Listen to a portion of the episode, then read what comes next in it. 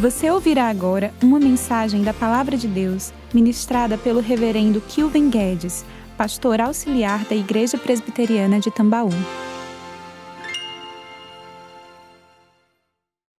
Convido os irmãos a abrirem a palavra do Senhor na primeira carta de Paulo aos Tessalonicenses, capítulo 5, para darmos continuidade aqui ao que temos visto desde amanhã no nosso culto devocional acerca da maior expectativa que nós temos e de fato deve ser a que deve estar em nosso coração todos os dias, acerca do glorioso retorno do Filho de Deus. Hoje pela manhã nós dizíamos que todos nós, nesse domingo de eleições, estamos aí nutrindo algum tipo de expectativa de uma melhora, de uma mudança, seja de um lado ou de outro, mas o que nos une, o que deve de fato nos trazer convicção de que estamos firmados na verdadeira esperança, se essa expectativa que nós temos de um Salvador, ela esteja focada totalmente em Cristo Jesus, o nosso Senhor. E eu dizia também que pela manhã que quando nós estudamos acerca da expectativa vindoura de Cristo, daquilo que vai acontecer, que vai anteceder ou mostrar sinais da volta de Cristo, esse é um dos assuntos mais complexos e mais discutidos nos últimos anos na igreja cristã, nos últimos 200 anos, talvez seja o assunto que mais dividiu cristãos. Mas não é um assunto debatido tão recentemente, né? desde o Antigo Testamento e no Novo Testamento, que as pessoas imaginam como será a vinda do Messias, e no Novo Testamento, propriamente dito, como se dará o retorno do Messias. De um lado estão aqueles que se entregam à curiosidade frívola, pessoas que tentam marcar a data de Jesus voltar eles olham as entrelinhas da revelação e tentam marcar um, um, período, estabelecer uma cronologia e acabam até se esquecendo de viverem a vida cristã abundante com o Senhor, se preocupando com detalhes ali, é, minúcias que não estão reveladas no texto bíblico e por isso acabam errando, falhando, dando origem a heresias e a tantas seitas né, que nós vemos hoje. Do outro lado extremo estão aqueles que olham de forma cética para tudo que diga respeito a eventos futuros e acabam fazendo pouco caso. E nós lemos um texto hoje pela manhã, na segunda carta de Pedro, capítulo 3, onde Pedro fala que as pessoas acabam reproduzindo desde aquela época um discurso assim: olha, desde que o mundo é mundo, que se fala sobre isso, sobre a restauração, sobre o fim do mundo, sobre a vinda de um novo mundo, sobre o nascedouro de uma eternidade perfeita. Meus pais falavam sobre a volta de Jesus, meus avós acreditavam e esperavam por isso e nada mudou. Portanto, não devemos nos preocupar tanto assim com esse tema. Então, de um lado e outro, esses extremos acabam fracassando no propósito para o qual esse tema deve existir, não apenas em pregações, em momentos de crises, em momentos de grande expectativa nacional, mas é de fato a nossa esperança, irmãos. Ela deve estar inundando o nosso coração em toda e qualquer circunstância. E a nossa postura, como dissemos pela manhã, deve ser de cultivar uma boa expectativa deste retorno glorioso. Nós vimos isso nos três primeiros versículos aí do capítulo 5 dessa primeira carta de Paulo aos Tessalonicenses, onde ele dizia ali nesse início que nós não temos a data, não podemos saber o dia e nem a hora, isso está reservado para exclusiva autoridade do Pai, que enviará o Filho novamente para nos buscar, que nós também não podemos nos confundir acerca de uma volta que dá para se esperar, ela será repentina. Há sinais que a demonstram claramente que ela acontecerá, mas não quando acontecerá. E haverá uma surpresa, e nós dissemos pela manhã que para as pessoas que não têm o Senhor Jesus será uma péssima surpresa. Para nós que temos o Senhor Jesus, não deixará de ser uma surpresa, mas será a grata surpresa, a maior de todas as bênçãos que nós poderemos receber. E Jesus comparou que a sua vinda será como a do ladrão à noite. Que ninguém em sua casa recebe o aviso do ladrão dizendo: Olha, vai ser hoje, viu? Prepare-se, que eu estarei hoje visitando a sua casa. Então Jesus faz essa comparação para dizer que de fato será repentino, não será algo que seja claramente identificado os sinais, o cheiro, o fomento daquilo que se fala, daquilo que se vive. O fato é que o mundo está passando por tribulações, as tribulações que nós vivemos serão intensificadas, mas Jesus virá abreviando os últimos dias para nos trazer o tão grande livramento de que nós necessitamos e para o qual nós vivemos em aguardo constante. Então é sobre isso que Paulo fala e ele vai usar então os versos finais aí dessa primeira parte do texto, né? Os versos 4 até o verso 11 para dizer que a melhor forma de nós cultivarmos essa boa expectativa é nos mantendo vigilantes. É deixando com a mente e com o nosso coração esse cultivo de uma profunda vigilância que nos mantenha ligados, alertas e preparados para o grande dia do Senhor. Vamos ler então? Eu queria ler com os irmãos a partir do verso 1 para trazer esse contexto imediato e nós focaremos então dos versos 4 até o 11. Nos diz assim a palavra do Senhor. Irmãos, relativamente aos tempos e às épocas, não há necessidade de que eu vos escreva, porque vós mesmos estáis inteirados com precisão de que o dia do Senhor vem como ladrão de noite. Quando andarem dizendo paz, segurança, eis que lhe sobreverá repentina destruição, como vem as dores de parto, aquela que está para dar à luz, e de nenhum modo escaparão. Mas vós, irmãos, não estáis em trevas, para que esse dia, como ladrão, vos apanhe de surpresa. Porquanto vós todos sois filhos da luz e filhos do dia. Nós não somos da noite e nem das trevas. Assim, pois, não durmamos como os demais. Pelo contrário, vigiemos e sejamos sóbrios. Ora, os que dormem, dormem de noite, e os que se embriagam, é de noite que se embriagam. Nós, porém, que somos do dia, sejamos sóbrios, revestindo-nos da couraça da fé e do amor, e tomando como capacete a esperança da salvação, porque Deus não nos destinou para a ira, mas para alcançar a salvação mediante nosso Senhor Jesus Cristo, que morreu por nós, para que quer vigiemos, quer durmamos, vivamos em união com Ele. Consolai-vos, pois, uns aos outros e edificai-vos reciprocamente, como também estáis fazendo. Amém, irmãos? Vamos fechar os olhos e ter mais uma palavra de oração ao nosso Deus. Nós que aqui estamos, nossos irmãos também que nos acompanham na transmissão, vamos pedir que Deus possa nos falar pela Sua palavra. Maravilhoso e bendito Deus, nosso Pai, nós somos gratos, ó Deus, por estarmos aqui participando deste culto, servindo ao Senhor com cânticos, com orações, prestando ouvidos à Tua palavra orada, cantada, lida e agora que será ministrada a cada um de nós. Que ela possa, ó Deus, entrar no mais profundo do nosso ser, possa iluminar a nossa alma, possa trazer descanso à nossa mente, possa trazer exortação e encorajamento ao nosso coração, a fim de que possamos de fato aguardar o Senhor com vigilância profunda e confiada de que somos teus, a ti pertencemos e estamos aguardando o teu retorno glorioso, ó Deus, para que de fato se cumpra tudo aquilo que para nós está prometido, o grande dia de renovo, de restauração universal que o Senhor voltará para trazer a cada um de nós. Nós aguardamos isso com toda a expectativa do nosso coração. Ajuda-nos a compreender a melhor forma, a melhor postura, ó Deus, que devemos ter enquanto aqui estivermos, enquanto esse dia não vem. Oramos agradecidos em nome de Jesus. Amém. Meus irmãos, como eu vim dizendo então, Paulo está escrevendo a esses irmãos aqui acerca dessa esperança. Se vocês voltarem os olhos para o capítulo anterior, um dos textos mais conhecidos aí acerca da esperança do retorno de Cristo está no capítulo 4, versos 13 a 18. E nós lembramos hoje pela manhã que esse é um texto que Paulo escreve para responder uma pergunta de uma alma aflita, de um parente enlutado, de alguém que perdeu alguém na sua casa, na sua vizinhança, na sua comunidade, era um crente no Senhor que agora havia morrido.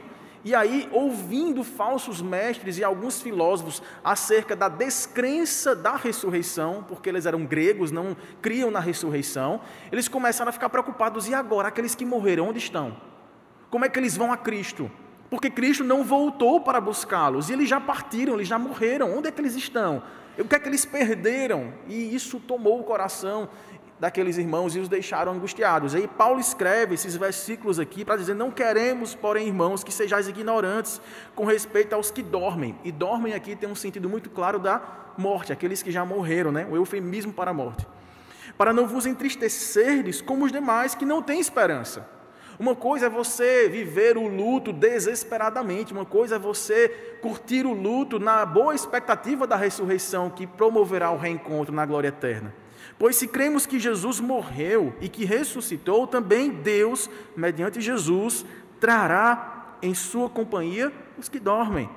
E aí ele traz uma vantagem para os nossos irmãos, parentes, familiares, amigos que já estão com Cristo.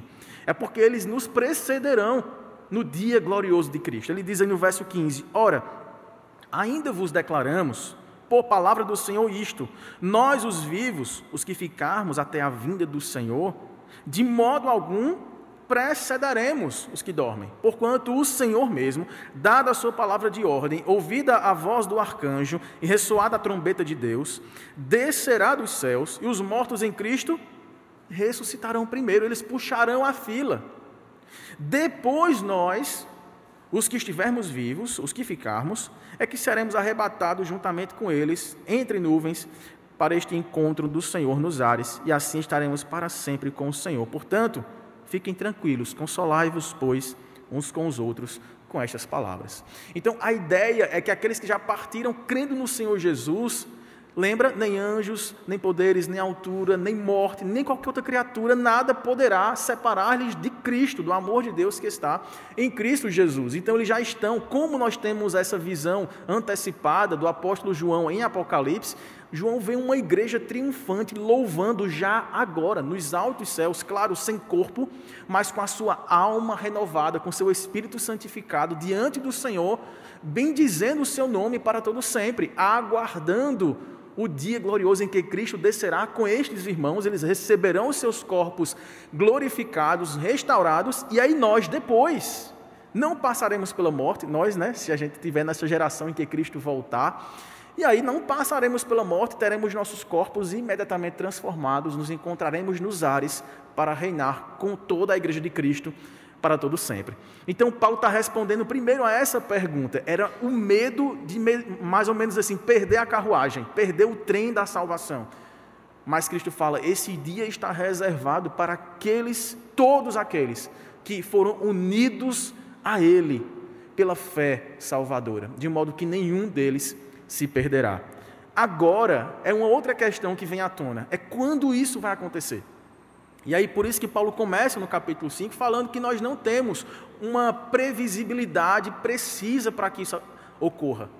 Eu, conversando com algumas pessoas, alguns é, estudiosos né, da escatologia, lendo alguns livros, nós percebemos que existe, especialmente dentro da nossa fé reformada, uma alguns sinais muito claros dados por Jesus em alguns sermões proféticos e outros apóstolos, de que algumas coisas precisam acontecer antes que Cristo venha. Por exemplo, a evangelização mundial, ou o evangelho do reino ser pregado em todas as nações, e então e depois virá o fim.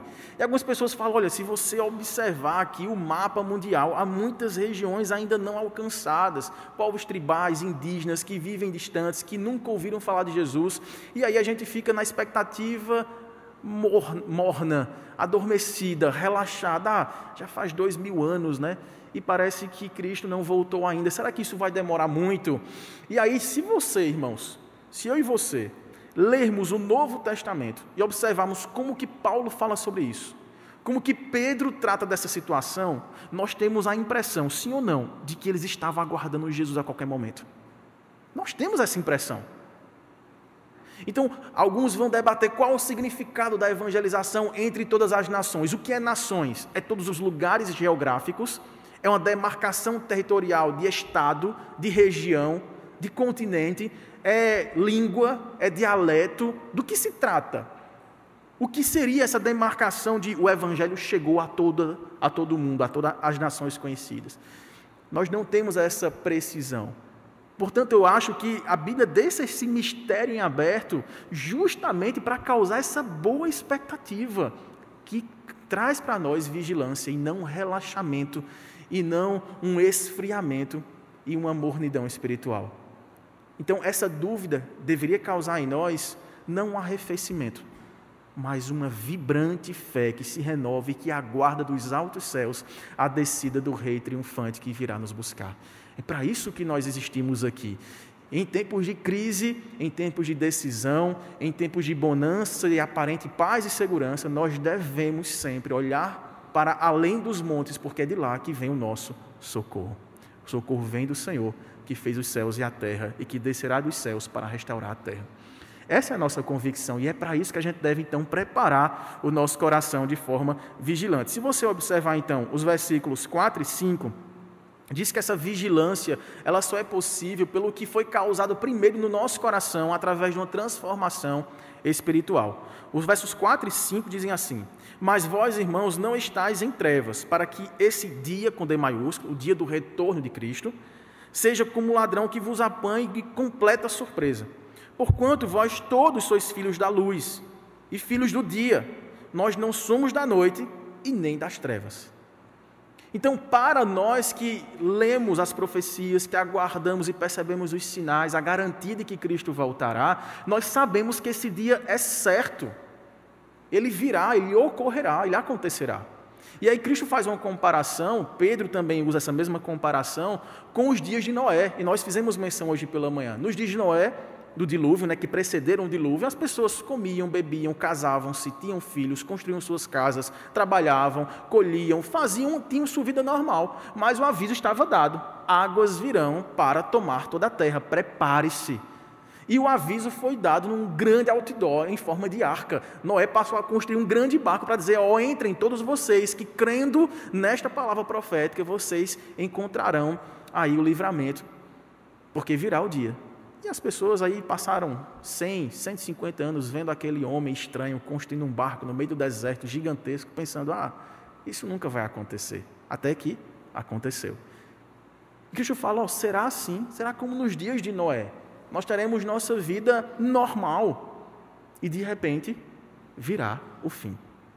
Nós devemos então preparar o nosso coração, porque nós não somos da noite, somos do dia não somos daqueles que dormem, e agora sim, no sentido mais espiritual da palavra, não aqueles que estão mortos, mas os que permanecem num estado de relaxamento da noite. Né? Depois ele vai fazer uma comparação aí até com a questão da bebida. No verso 6 ele fala: Assim, pois, não durmamos como os demais, pelo contrário, vigiemos e sejamos sóbrios. Uma clara referência a não nos embriaguemos. É? O verso 7 diz: Olha, os que dormem, dormem de noite, e os que se embriagam, é de noite que se embriagam. Nós, porém, somos do dia. Sejamos sóbrios, revestindo-nos da couraça da fé e do amor, e tomando como capacete a esperança da salvação. E aí, meus irmãos, nós temos um, um, sentido moral e espiritual trazidos agora para esse trocadilho, né? Paulo fica mudando é, de vez em quando o sentido da palavra dormir. Ele começa falando naqueles que dormiram para se referir àqueles que já morreram. Eles estão com Cristo, eles não se perderam.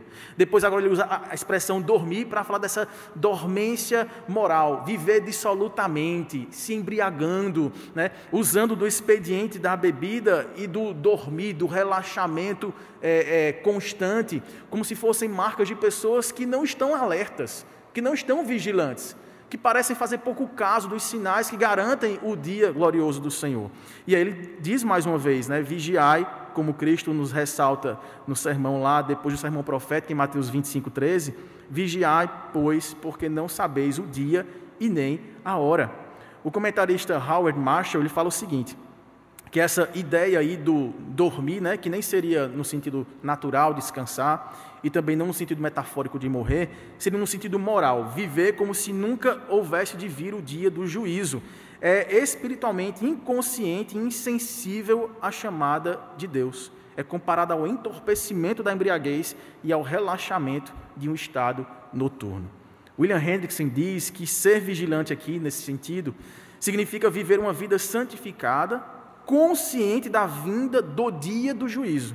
E assim, isso pressupõe precaução espiritual e moral. Se você observar então o que Paulo diz na carta anterior aí um pouquinho, voltando para Romanos, Romanos capítulo 13, verso 11, ele ecoa as palavras de Cristo acerca da vigilância. Romanos capítulo 13, a partir do versículo 11. E digo isto a vós outros que conheceis o tempo, já é hora de vos despertardes do sono porque a nossa salvação está agora mais perto do que quando no princípio cremos. Vai alta a noite e vem chegado o dia. Deixemos, pois, as obras das trevas e revistamo-nos das armas da luz. Andemos dignamente, como em pleno dia, não em orgias e bebedices, não em impudidícias e dissoluções, não em contendas e ciúmes, mas revestivos do Senhor Jesus Cristo e nada disponhais para a carne no tocante às suas concupiscências. Então, é esse o estado de alerta, de preparação mental, espiritual, moral, que voltando lá para o texto de Tessalonicenses, Paulo usa aqui a, a, a figura de, de, proteção, né? de armaduras para proteger a nossa mente e o nosso coração. Nos versículos ah, 6, é, versículo 8 aí, né? Paulo diz o seguinte: ó, Nós, porém, somos do dia, sejamos sóbrios, revestindo-nos da couraça da fé então a couraça é aquele equipamento de defesa que os homens usam aqui no peitoral, né? E do amor. E tomando como capacete, que obviamente se usa na cabeça, a esperança da salvação. Então aqui nesse versículo é, 8, ele diz para que a gente possa preparar e, e proteger o nosso coração com a couraça da fé e do amor. E também proteger a nossa mente, a nossa cabeça com este capacete da esperança da salvação. E aí, irmãos, nós temos nitidamente essa figura aí da proteção da razão e da emoção mantidas em equilíbrio. Porque esse estado de vigilância não deve se confundir com o estado de terror, de medo. Se nós andarmos nas trevas, embriagarmos, entorpecermos nossa mente e nosso coração, sim, é isso o esperado. É essa reação de tremor, de terror, de medo de Deus, de Senhor, não manda Jesus agora não, deixa eu consertar aqui algumas coisinhas. Mas se nós somos da luz, como Deus está na luz, se nós temos preparado o nosso coração, a nossa mente, protegido das vãs filosofias e das seduções mundanas, das seduções da nossa própria carne, dos desejos malignos, da soberba da vida, nós devemos observar os tempos, nós devemos ficar alertas, vigilantes, mas numa postura de confiança e não de terror. É protegendo a nossa racionalidade, que compreende, discerne os tempos, que vê a malignidade do coração humano se intensificando, as tribulações se tornando acumuladas, a igreja tomando forma de perseguição, tal qual era no primeiro século, e se intensificando ainda mais, se espalhando em níveis mundiais, tanto no âmbito da filosofia quanto no âmbito das guerras, tanto no âmbito físico, mas especialmente no âmbito moral, ideológico. E nós temos esse discernimento, nós precisamos estar atentos a tudo isso, mas que isso não tome as nossas emoções e nos torne pessoas trêmulas, pessoas que perdem o equilíbrio, pessoas que veem o desespero e que ficam com medo, inclusive, do grande dia do Senhor. A única forma de nós protegermos, irmãos, é com essa fé, amor e esperança que nos elevam das cogitações vãs dessa vida e nos colocam para pensar nas coisas lá do alto. Se você voltar aí para a carta de Colossenses, a carta anterior, capítulo 3, logo nos primeiros versículos, quando Paulo está falando exatamente da união com Cristo, né? se estamos com Cristo, não devemos temer. Ele diz no versículo 1 aí, olha: Portanto, se fostes ressuscitados juntamente com Cristo, buscai as coisas lá do alto, onde Cristo vive assentado à direita de Deus. Pensai nas coisas lá do alto, não nas que são aqui da terra. Está aí um grande remédio contra a nossa ansiedade, contra o nosso medo. Pensem nas coisas do alto, naquilo que nos está reservado. Ocupemos o mínimo tempo possível para nos angustiarmos com aquilo que nos ameaça aqui neste mundo. Porque morrestes, verso 3, e a vossa vida está oculta juntamente com Cristo em Deus. Quando Cristo, que é a nossa vida, se manifestar, então vós também sereis manifestados com Ele em glória. Nós devemos ocupar nossa mente, irmãos, com aquilo que ocupa os mais altos céus, com um plano redentor que se fará pleno na nossa vida. Nada poderá nem antecipar e nem adiar, muito menos cancelar o dia da nossa salvação. Cristo nos alcançou e ninguém poderá nos arrebatar de suas mãos. É assim que ele nos garante, se você for para o Evangelho de João, capítulo de número 6, o próprio Jesus, o bom pastor, faz essa comparação como que nós sendo suas ovelhas, que ouvindo sua voz o seguem, e que nós fomos dados a ele pelo Pai, portanto ninguém poderá nos arrancar de suas mãos. João 6, 37 até o 40, diz assim: Todo aquele que o Pai me dá, esse virá a mim, e o que vem a mim de modo nenhum lançarei fora porque eu desci do céu não para fazer a minha própria vontade, sim a vontade daquele que me enviou. Vamos ler juntos o verso 39? E a vontade de quem me enviou é esta: que nenhum eu perca de todos os que me deu. Pelo contrário, eu ressuscitarei no último dia. E ele termina dizendo: De fato, a vontade de meu Pai é que todo homem que vira o Filho e nele crê tenha a vida eterna. Eu o ressuscitarei no último dia. Meus irmãos, é nesta esperança que nós somos livrados do medo da volta de Cristo, porque a nossa confiança está na graça que um dia nos alcançou através da cruz do Calvário. E é essa mesma graça de Deus que nos manterá firmados em Cristo até o fim. No versículo 10, voltando então para encerrarmos nosso texto de Tessalonicenses, né, capítulo 5, Paulo retoma o trocadilho, né, brincando com o sentido de dormir, dizendo que Jesus Cristo, né, lendo o verso 9, porque Deus não nos destinou para a ira, mas para alcançar a salvação mediante nosso Senhor Jesus Cristo, que morreu por nós, olha agora, para que quer vigiemos, quer durmamos, vivamos em união com Ele. Consolai-vos, pois, uns aos outros e edificai-vos reciprocamente, como também estáis fazendo. Aí agora ele vai usar esse verbo aqui, dormamos, né, com outro sentido aqui. Ele vai falar que aquele que está em Cristo Jesus, que morreu por nós, que ressuscitou por nós, nós devemos ficar confiados nele, de que quer estejamos vigilantes, ou seja, vivos aqui, quer durmamos, ou seja, quer estejamos já com o Senhor, já, já tendo partido para Ele, devemos viver, saber que estamos vivendo em união com Ele. Então, nada pode mudar o nosso estado de união com o Senhor Jesus. Nada pode mudar o nosso estado de salvação perene com o Senhor. E o penhor da nossa salvação, irmãos, não é ou não são as nossas obras, não é o nosso posicionamento acerca dos grandes temas e assuntos da atualidade, não é o nível de comprometimento de serviço em ministérios de uma igreja local. O que nos garante, o que nos mantém firmados no Senhor é a presença dele em nós, é a união com Cristo que é testificada pelo Espírito Santo. O Espírito de Deus testifica com o nosso espírito de que somos filhos de Deus. Paulo disse que uma vez ouvindo o evangelho da salvação, tendo nele também crido, fomos selados com o Espírito da verdade. E esse Espírito Santo é o penhor da nossa salvação. Se você é de Deus, você tem o Espírito de Deus. Se você tem o Espírito de Deus, não há o que temer. Vigiemos, abandonemos as obras da nossa carne, percamos de vista as cogitações das coisas meramente mundanas que possamos remir o nosso tempo, a fim de não nos perdermos em discussões, em filosofias, em ideologias, em coisas que vão nos afastar e nos desunir uns dos outros. Esqueçamos e coloquemos de lado as nossas paixões por temas dessa vida. Porque de fato o que vai fazer a diferença, irmãos, é se o nosso coração e a nossa mente estiverem preparados, protegidos e firmados nas promessas daquele que nunca mentiu e que não falhará ele virá nos buscar.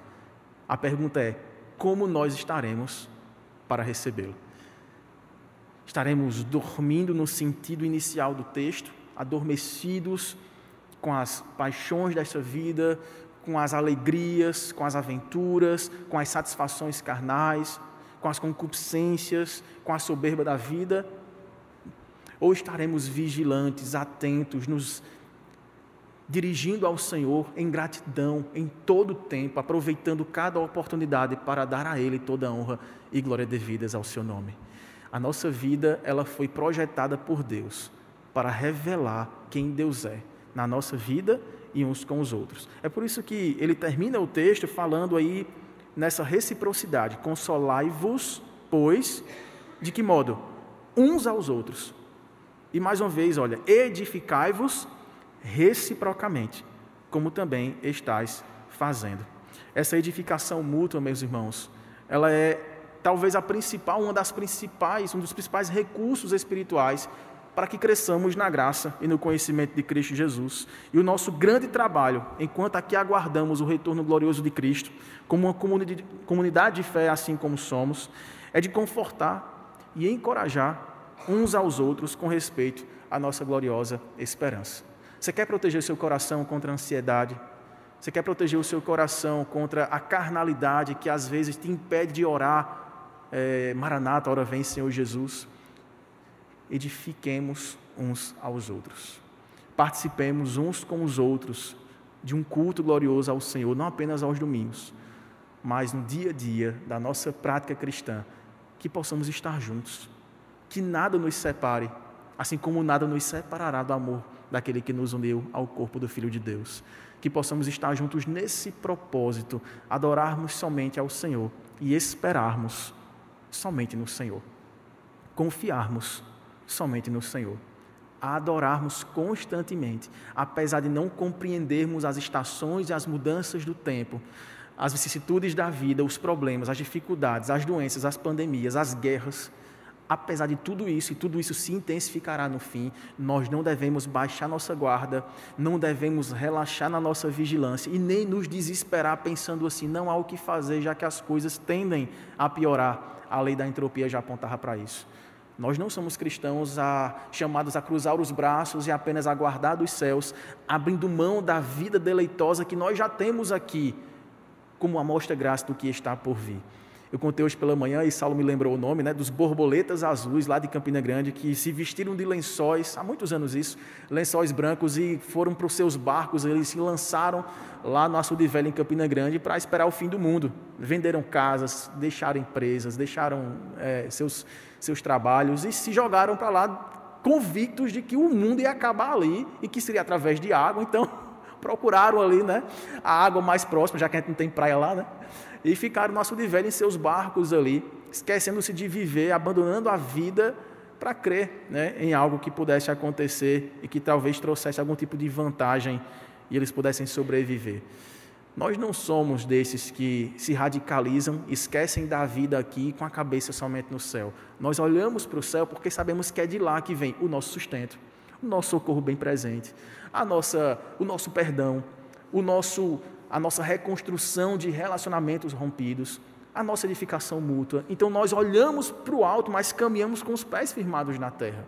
Sabemos que é do, do alto que virá a restauração da terra onde vivemos. Então nós vivemos nessa boa expectativa, nos mantendo vigilantes, nos mantendo confiadamente alicerçados nas promessas de Cristo, sem abrir mão de nossas responsabilidades, daquelas que nós hoje podemos praticar responsabilidades civis, responsabilidades de direito nosso, de dever como cristão que vivemos ainda neste mundo.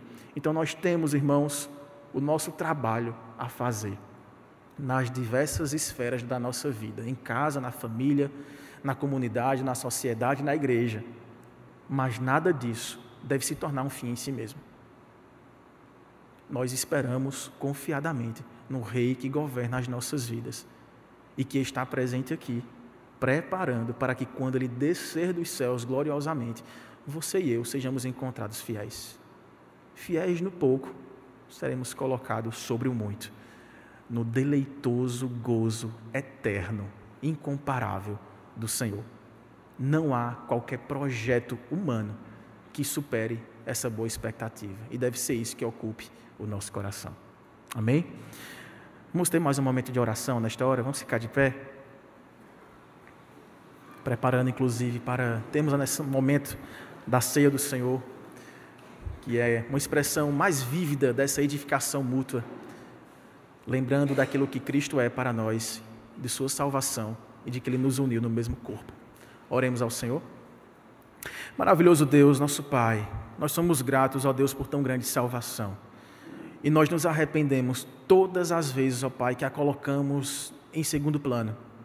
Que nos empolgamos, ó Pai, com projetos humanos, com a nossa própria vida, quando tornamos as coisas que o Senhor nos dá ídolos para nós, quando colocamos pessoas no lugar do Senhor na nossa vida, quando nutrimos expectativas vãs que nos frustram, nos decepcionam, nos envergonham.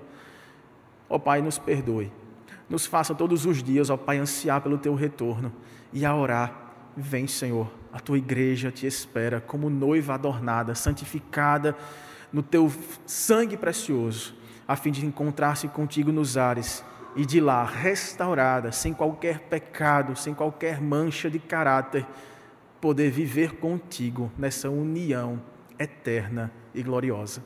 Enche o nosso coração, Pai, nesta noite dessa expectativa e que aconteça o que acontecer enquanto aqui vivermos, quer morramos, quer vivamos, nós sabemos, somos do Senhor. toma as nossas vidas, nos ajude, Senhor, a glorificarmos o Senhor. E enquanto o Senhor não vier, prepara-nos, guarda nossa mente, guarda o nosso coração, faz-nos caminhar em santidade de vida e que assim o Senhor nos encontre fiéis até o fim. Oramos agradecidos, em nome e por amor de Jesus. Amém e amém. Você encontrará mensagens como esta, além de outros conteúdos e informações, nos canais oficiais da Igreja Presbiteriana de Tambaú, no Facebook, Instagram e YouTube. Deus abençoe sua vida.